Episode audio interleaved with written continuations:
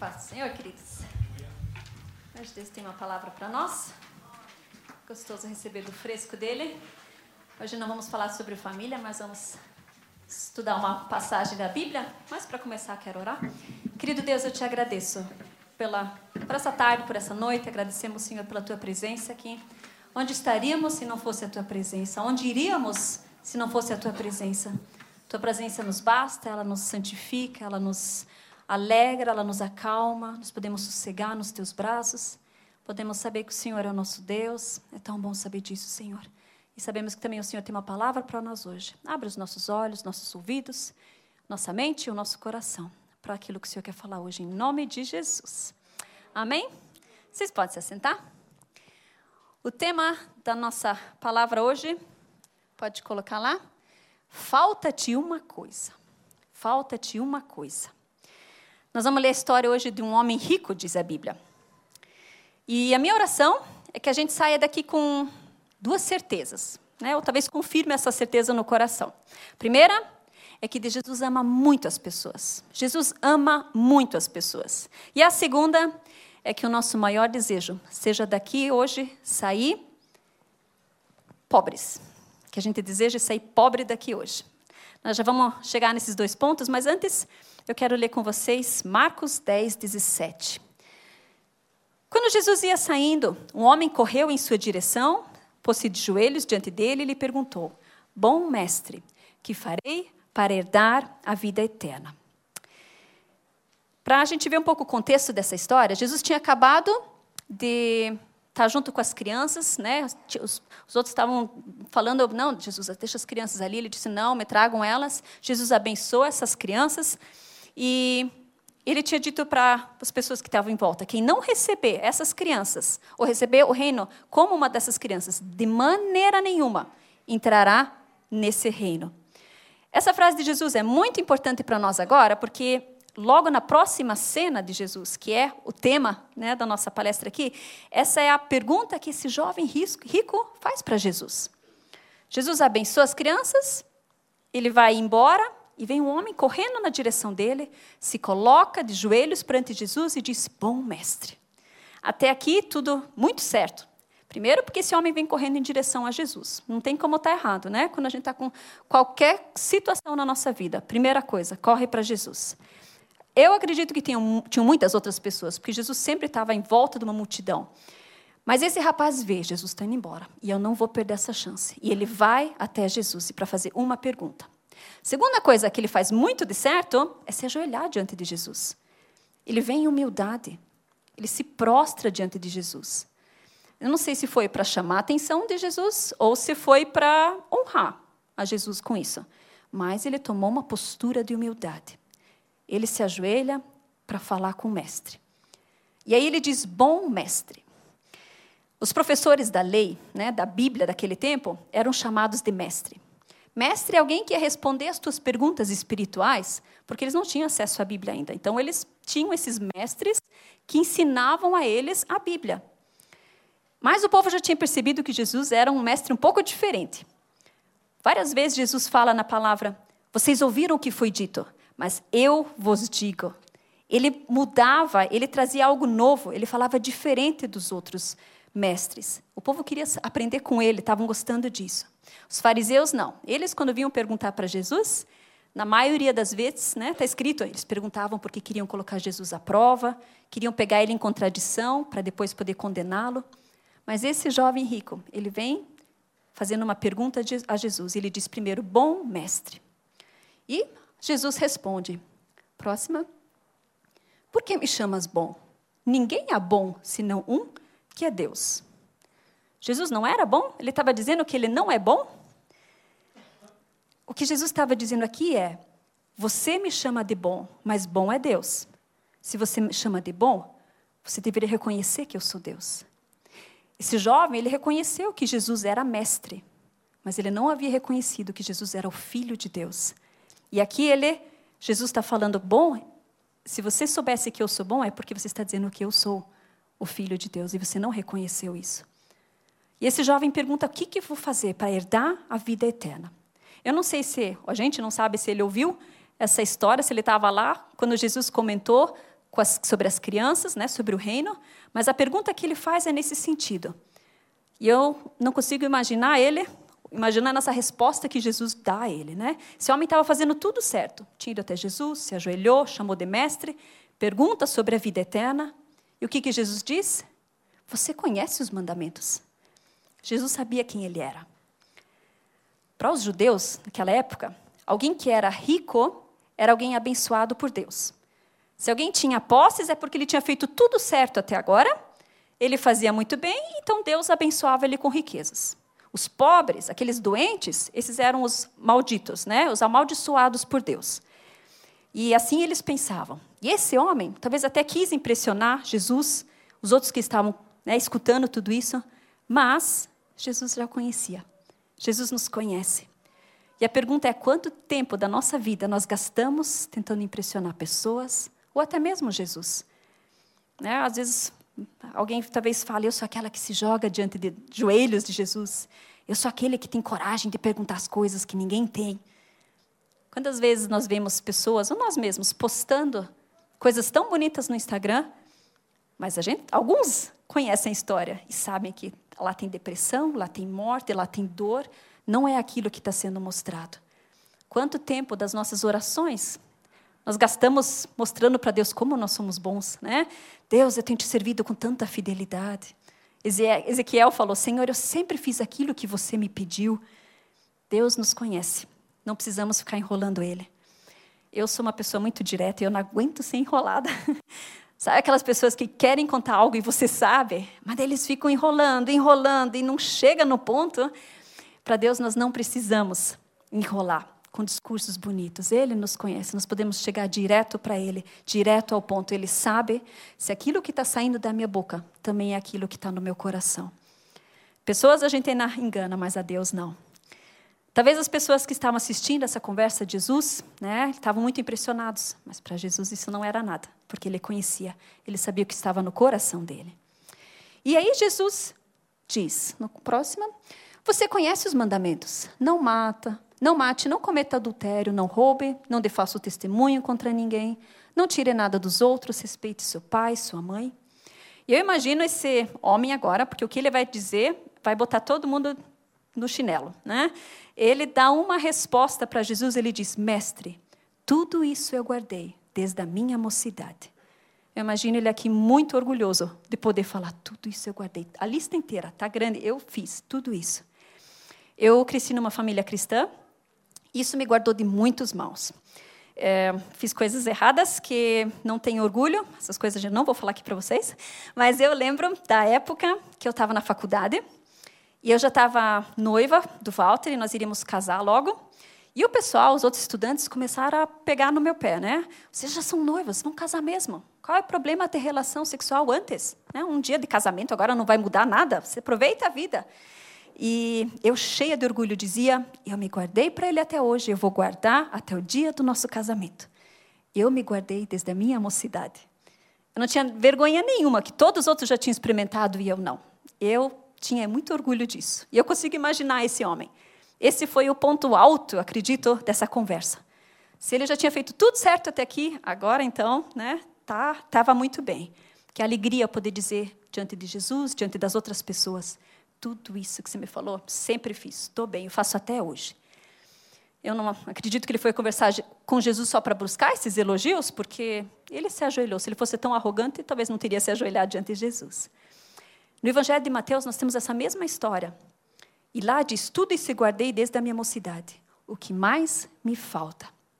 E aqui começa a realidade. Nesse homem havia um vazio.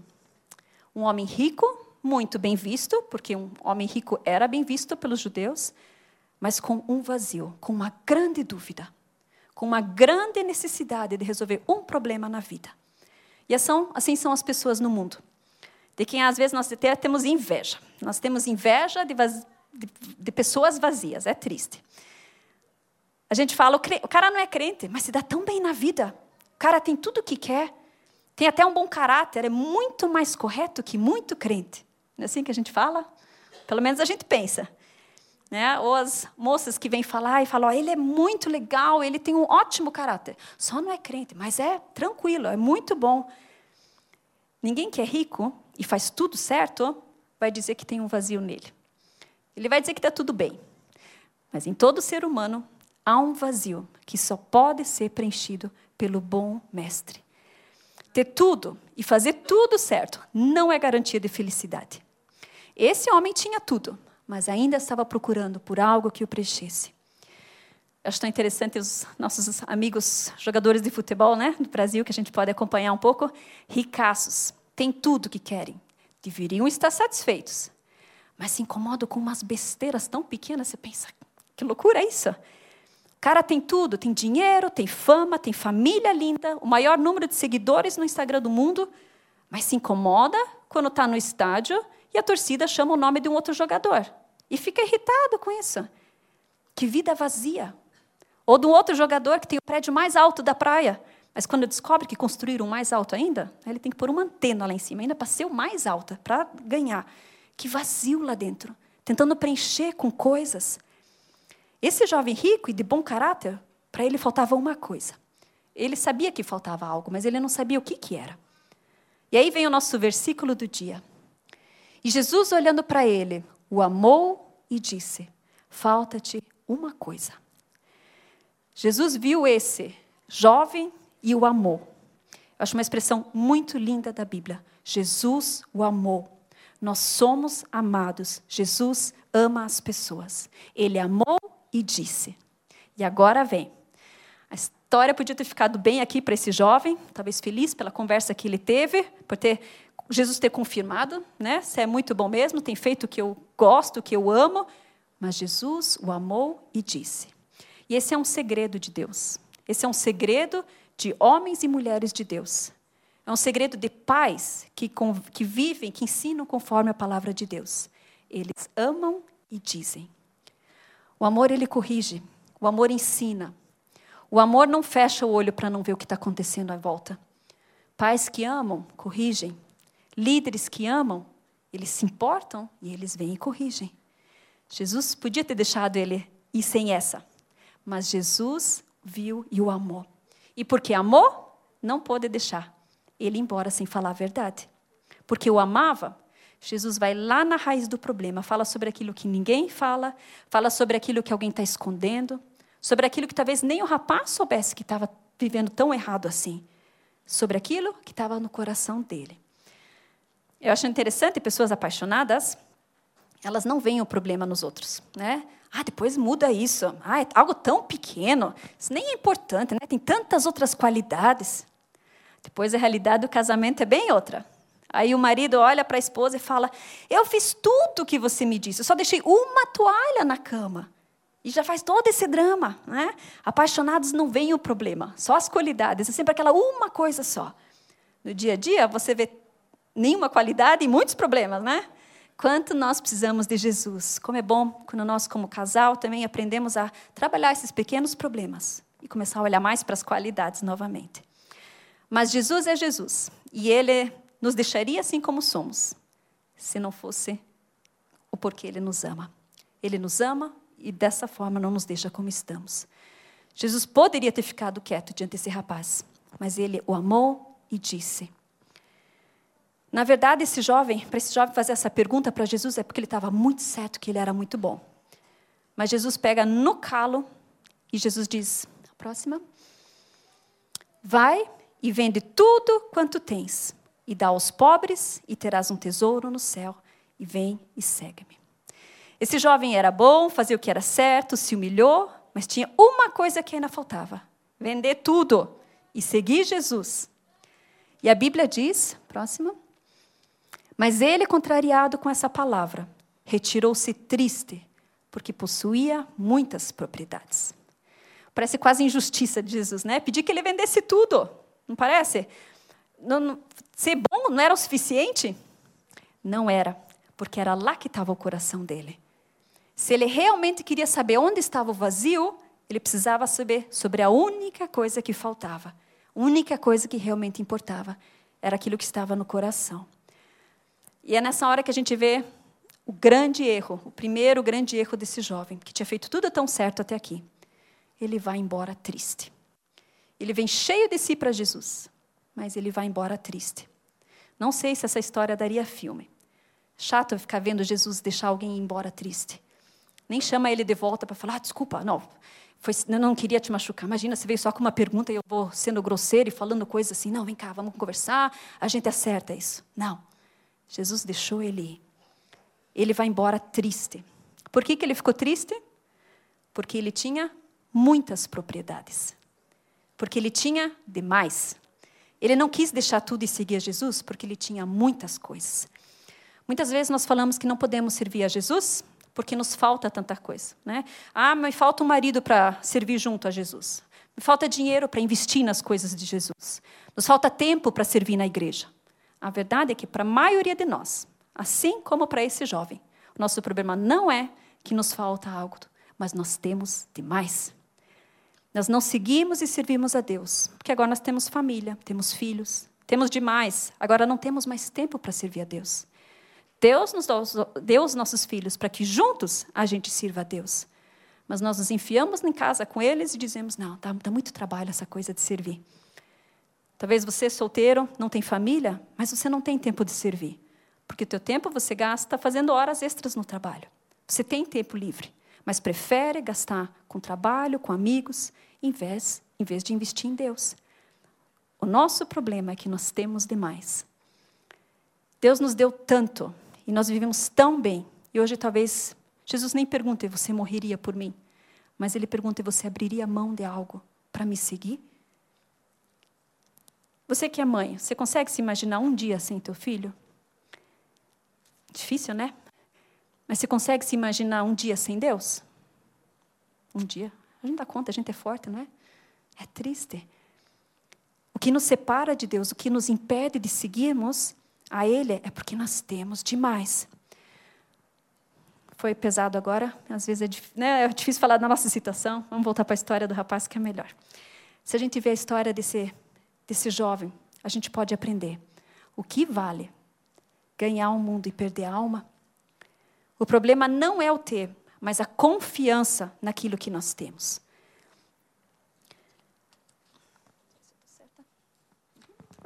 Próximo, por favor. Depois que esse jovem vai embora, Jesus deixa ele e ele se volta para os discípulos e ele diz algo bem difícil. Ele diz: Dificilmente um rico entrará no reino dos céus.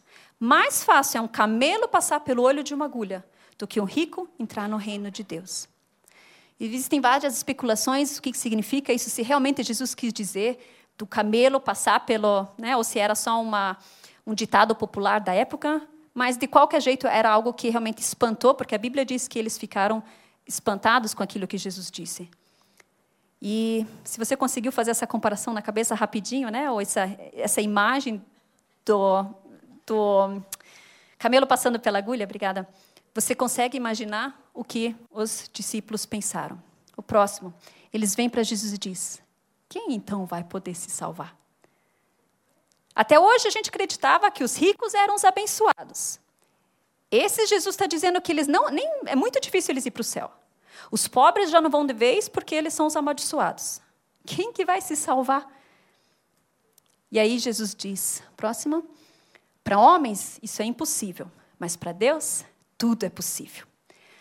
Não são as obras que nos salvam, não é o que fazemos, não é a riqueza, não é a pobreza.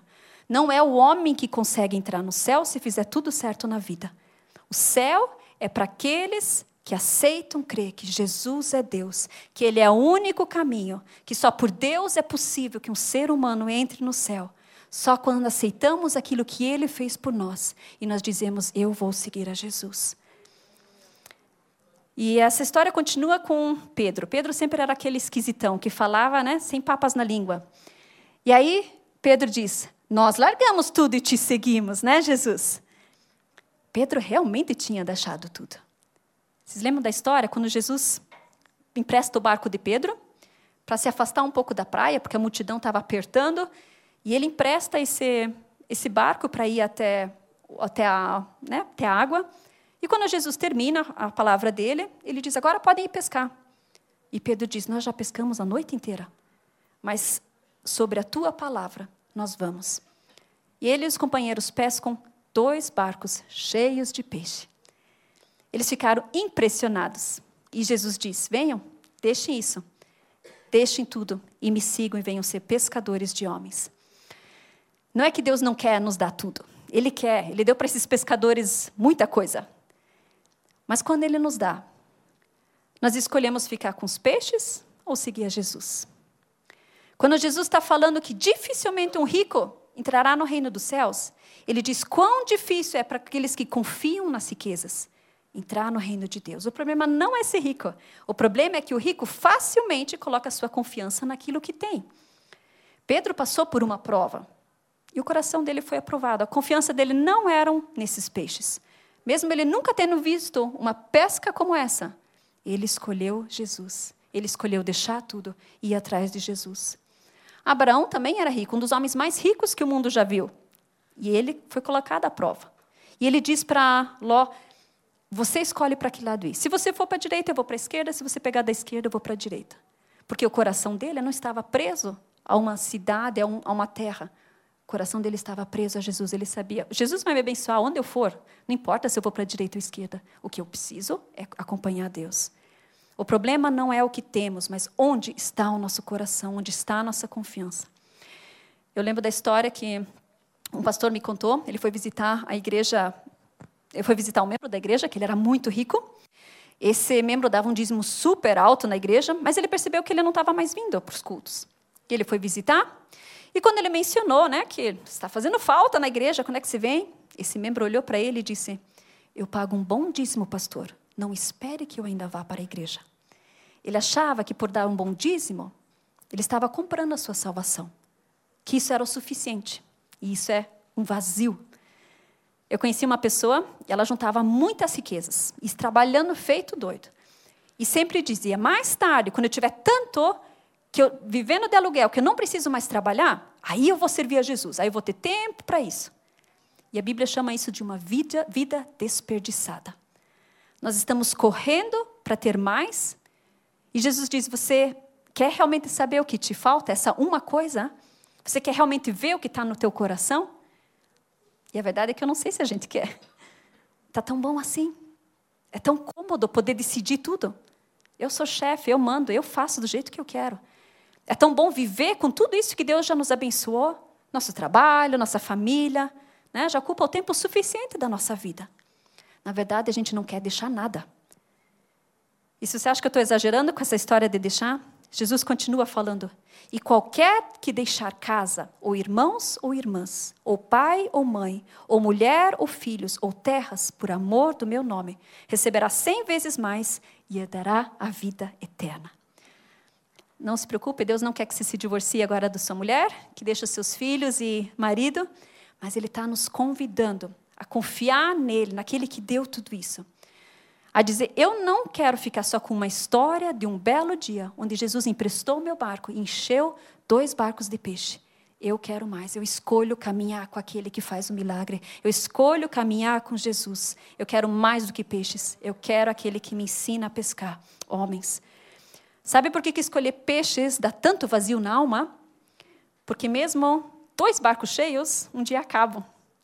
Mas seguir o dono do milagre é ver algo novo, é uma, é uma confiança em Deus, é saber onde eu for, as coisas vão acontecer, porque eu posso confiar nesse Jesus. Esse jovem, ele só queria ir para o céu, era o grande desejo dele. E ele estava levando uma vida bonitinha, fazendo tudo certinho, tentando fazer o que é certo. Mas a resposta de Jesus deixa ele triste. E sabe o que é mais triste do que Jesus nos corrigir? é Ele deixar a gente seguir o nosso caminho, porque nós não queremos ser corrigidos. É tão bom ficar lá no Instagram vendo aquelas pessoas que são um pouquinho piores que nós, né, com mais dificuldade, a gente faz se sentir um pouquinho bem, ou ver pregações que nos, nos motivam a continuar. Mas como é que está o nosso tempo? Quando entramos no nosso quarto, abrimos a Bíblia e dizemos: Deus, o que é que falta? O que é que me separa de Ti? O que, que ainda tem no meu coração? Essa uma coisa onde eu tenho colocado a minha segurança, onde eu não tenho podido me entregar. A palavra de Deus nos ensina que os abençoados não são os que têm riquezas. Em Mateus 5,3, ela diz: Bem-aventurados, felizes, satisfeitos, completos, são os pobres de espírito, porque deles é o reino dos céus. pobres de espírito são aqueles que reconhecem a sua miséria espiritual diante de um Deus tão grande. É a humildade de reconhecer que sem Deus nós não somos nada, não podemos nada, não chegamos a lugar nenhum. É como Moisés quando diz: Deus, se você não for na minha frente, nós não vamos dar um passo mais aqui. Somos pobres de espírito, queremos isso ou estamos confiando demais em nós mesmos? Nas quintas-feiras a gente tem estudado aqui a, os, né, o Apocalipse, o livro do Apocalipse, e para a igreja de Esmirna, o anjo fala: Conheço a tua pobreza, mas você é rico. Jesus está dizendo: você acha que você é pobre, você está se achando pobre, mas você é muito rico, porque você tem um, um espírito rico. Já para a igreja de Laodiceia, o anjo disse: Você diz eu sou rico e não tenho falta de nada.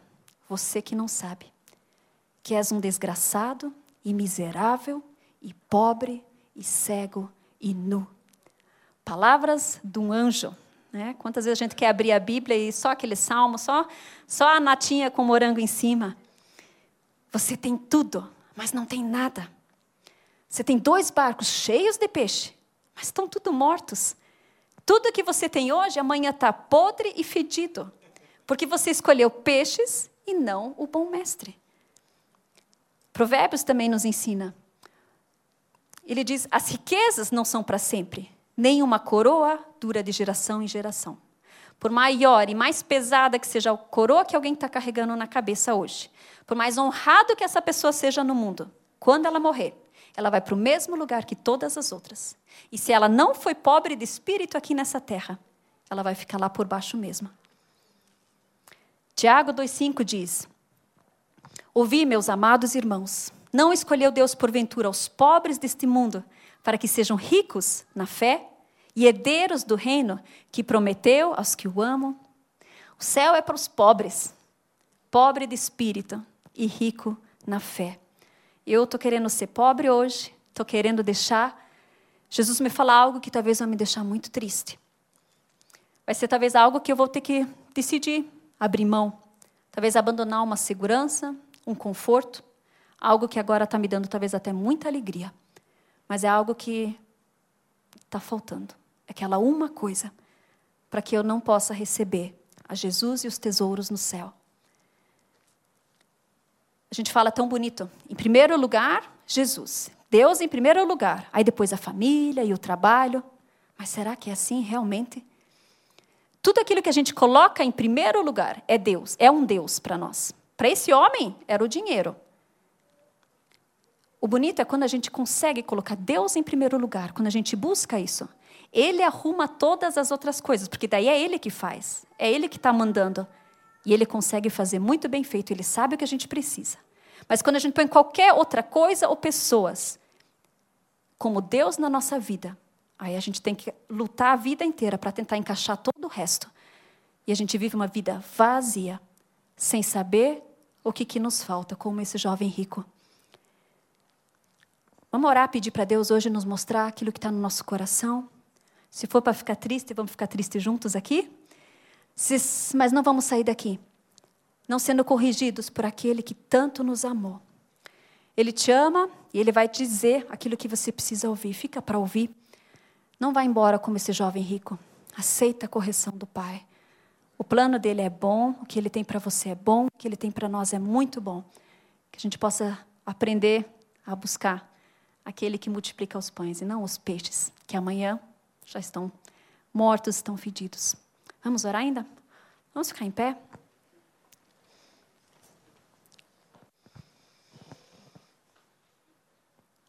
Feche os seus olhos. Que Deus te mostre o que é que tem separado você dele. O que é que tem te dado tanta segurança que você não está conseguindo soltar. Vale a pena seguir atrás de Jesus, vale a pena deixar as outras coisas. O que ele tem para oferecer é muito maior, é muito melhor. O que ele dá é vivo. O que o mundo entrega só vale para hoje. Amanhã já não está mais lá. Deus Pai, nós te agradecemos. O Senhor já sempre disse na tua palavra que o Senhor veio para trazer vida, e uma vida em abundância. E nós te agradecemos, Senhor, porque esse é o teu plano, que a gente viva e tenha uma vida eterna ao teu lado. Mas nós sabemos que a luta aqui nesse mundo é grande, porque as tentações são tão grandes. Quem já viu um barco cheio com, com toneladas de peixe e não quer para si? Quem já não se alegra em vender todos esses peixes e ganhar tanto dinheiro com isso?